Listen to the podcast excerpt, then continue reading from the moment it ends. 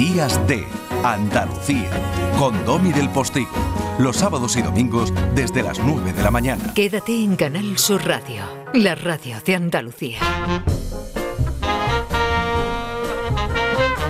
Días de Andalucía, con Domi del Postigo, Canal Sur Radio.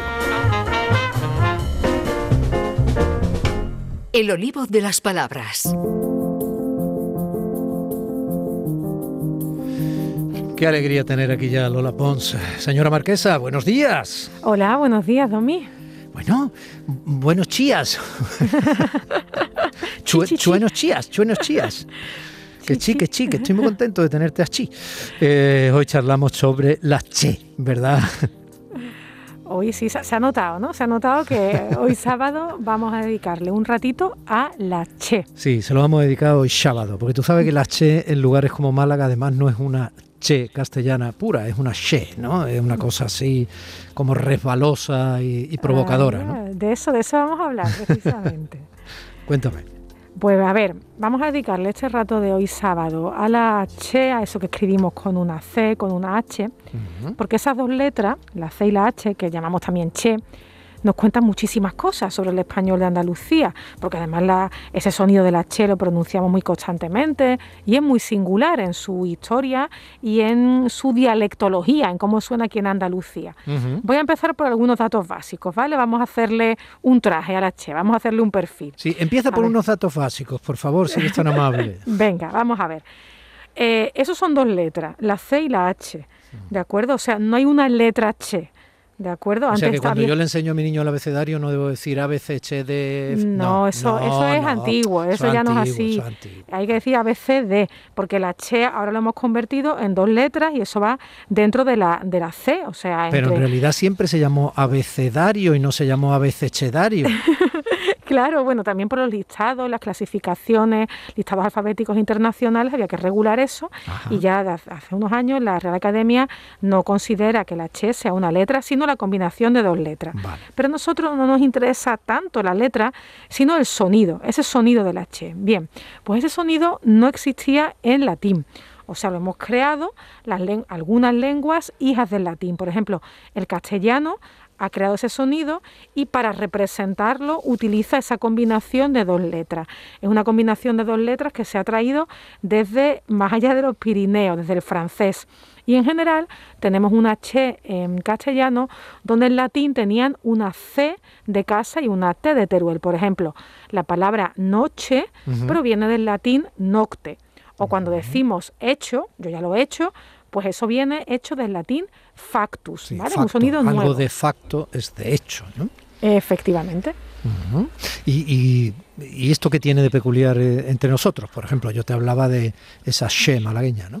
Claro, pues esa es una variante en el sonido de la che, eh, porque ese español general pues pronuncia esa che como ese sonido que, que técnicamente se llama africado postalveolar, esto es un poquito complejo, pero bueno, ese sonido de la che es el que tenemos de manera general en español estándar, charco o rachear. Pero en el español de por aquí conocemos, como tú has dicho antes, esa variante que es she que suena, por ejemplo, charco o rashear. Y eso es un sonido equivalente al que, por ejemplo, tiene el inglés cuando pronuncia el verbo show o el sustantivo show, esto es un show, ¿no? O show como enseñar, o o lo tiene también el francés, por ejemplo, ¿no? El inglés en show, el francés, por ejemplo, la palabra habitación en francés es chambre. Pues esa che que tú decías antes, una che que es un poco resbalada.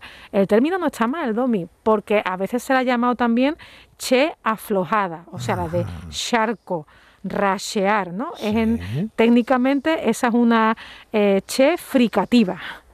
Che fricativa, que sería muy distinta de la africada, que no africana, no nos confundamos. Y cuando decía eh, Lola Pon show de enseñar, no, no quería decir enseñar de educar, sino de mostrar. ¿Eh? y, cuando decía la palabra chambre, chambre, por habitación, esa chambre, no es hambre, ¿eh? esa es nuestra che. Esa, esa la tenemos como variante dialectal en Andalucía. Y esa es la que suena cuando muchos de vosotros decís mucho Betty, mucho Betty, eh, eh. Cosa que no está mal de repente, pues hoy sábado empezar uh, te veo a Timo, te veo a Timo distante, te veo, te, veo palanganilla en la no, no, no, no, no, no, no, todo lo contrario, todo lo contrario. A mí me parece muy bien que, este, que esta sección se alinee, eh, como se alineaban ante las naciones, pues se alinee con el Betty, me parece bien. Entonces, eso de mucho Betty, claro, porque cuando vamos a intentar eh, sacar cuál es la diferencia, ¿no? Si decimos mucho frente a cuando decimos mucho, ¿vale? Mm. Cuando decimos mucho, llevamos la lengua, el dorso de la lengua, hacia arriba, al paladar, y dejamos salir el aire mientras que separamos la lengua. Ese es el sonido che. Pero cuando decimos mucho, con esa che aflojada, llevamos el dorso de la lengua al paladar, pero dejamos salir el aire desde el momento de la articulación. O sea, no impedimos la salida del aire y luego la dejamos, sino que desde el principio permitimos que salga ese aire. Y esta es la gran diferencia entre lo africado y lo africativo, ¿no? Por eso se llama también esa che aflojada, a esta che de mucho, ¿vale? Esa es la diferencia. Bueno, entonces está claro que además ese sonido no solo lo tenemos nosotros, sino que viene o lo tienen otras lenguas. Lo tiene el francés, ya hemos dicho, lo tiene el inglés y también, por ejemplo, lo tiene el catalán. Cuando decimos eh, el nombre de cierta entidad bancaria, ¿no? la caixa, es el mismo sonido de che, lo tiene el gallego, lo tiene el italiano. El verbo dejar en italiano es lasciare, lasciare, y es exactamente el mismo sonido. O, por ejemplo, el alemán. Nosotros decimos que ese gran sabio de la física es Albert Einstein, pero en alemán lo pronuncian Einstein, Einstein. Y tenemos otra vez ese mismo sonido. O sea, el sonido no es una rareza que lo tengamos en Andalucía. Lo que nos interesa es ver cómo se relaciona con la otra che. ¿Cómo se nota que dominas el Einstein, eh? Digo, el alemán. Bueno, ¿y esto dónde se da aquí en Andalucía? Eh, Málaga, ya hemos visto que también en Sevilla, con el mucho Betty, ¿dónde se da? Claro, pero no es general, no se da, esto no se da en toda Andalucía, esto es uno de esos muchos rasgos que suenan solo en una parte del territorio. Por ejemplo, en Jaén no se da. En Cádiz se da también. Claro, se da en Sevilla, se da en Cádiz, se da en Málaga, sobre todo en la parte más occidental, se da en la, costa, almeriense se da en Granada, por ejemplo en la capital, se da en la zona de La Vega.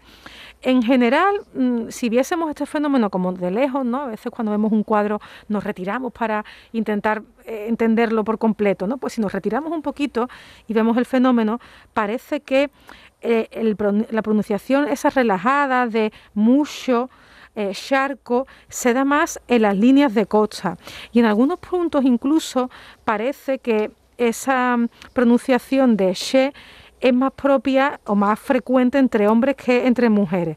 Esto puede ser cambiante, pero de momento ese es el perfil que estamos viendo. Y además esto se da no solo en Andalucía, también se da fuera. En América, por ejemplo, imagino, ¿no? Claro, siempre que tenemos una cosa de este tipo, al final el hijo más americano, el hijo más andaluz, perdón, de, América es el Caribe, ¿no? Pues claro, obviamente, pues en el Caribe hispánico se da esto de eh, mucho o charco.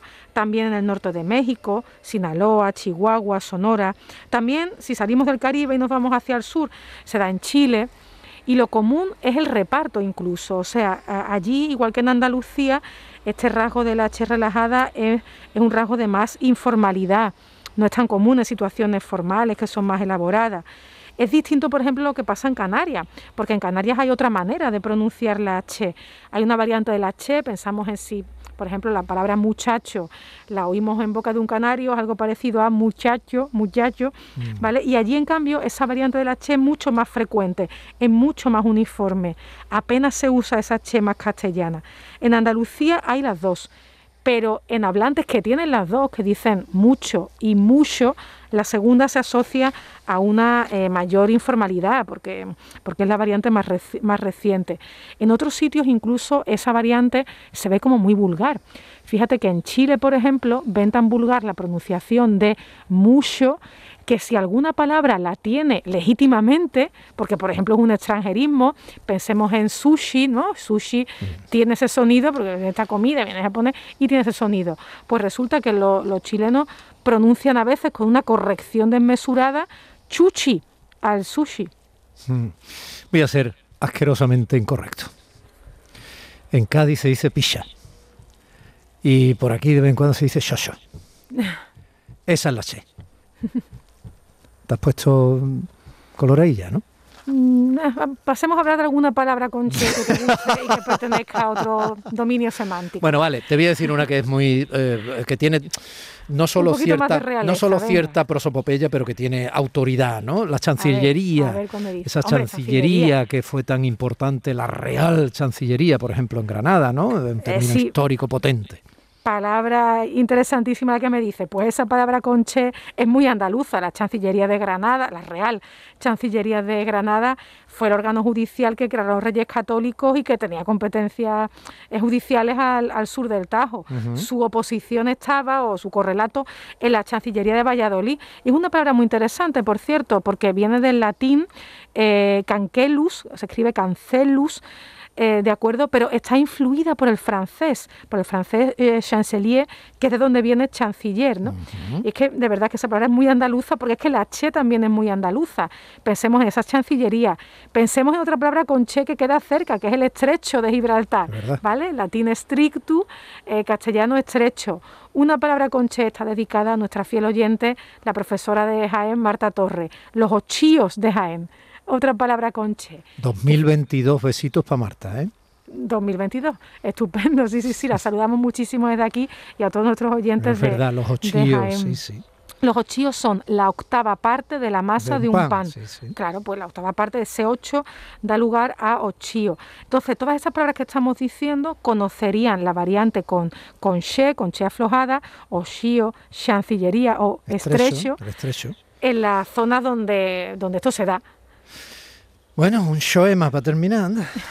un poema para terminar, pues a ver, hablando de la Che, se me ha ocurrido que podríamos leer un poema de Concha Lagos. ¿no? Concha Lagos es el seudónimo de Concepción Gutiérrez Torrero, eh, nació en Córdoba en 1907, murió, murió con 100 años en 2007, fue editora, escritora, fue miembro de la Real Academia de Córdoba, una gran autora, poesía, narrativa, teatro, ensayo obtuvo muy merecidamente la medalla de Andalucía, el título de hija predilecta, en fin, Concha Lago es un hombre de referencia, de hecho hay muchas calles en su honor, en Málaga, en Lucena, en Pliego de Córdoba, en la propia Córdoba.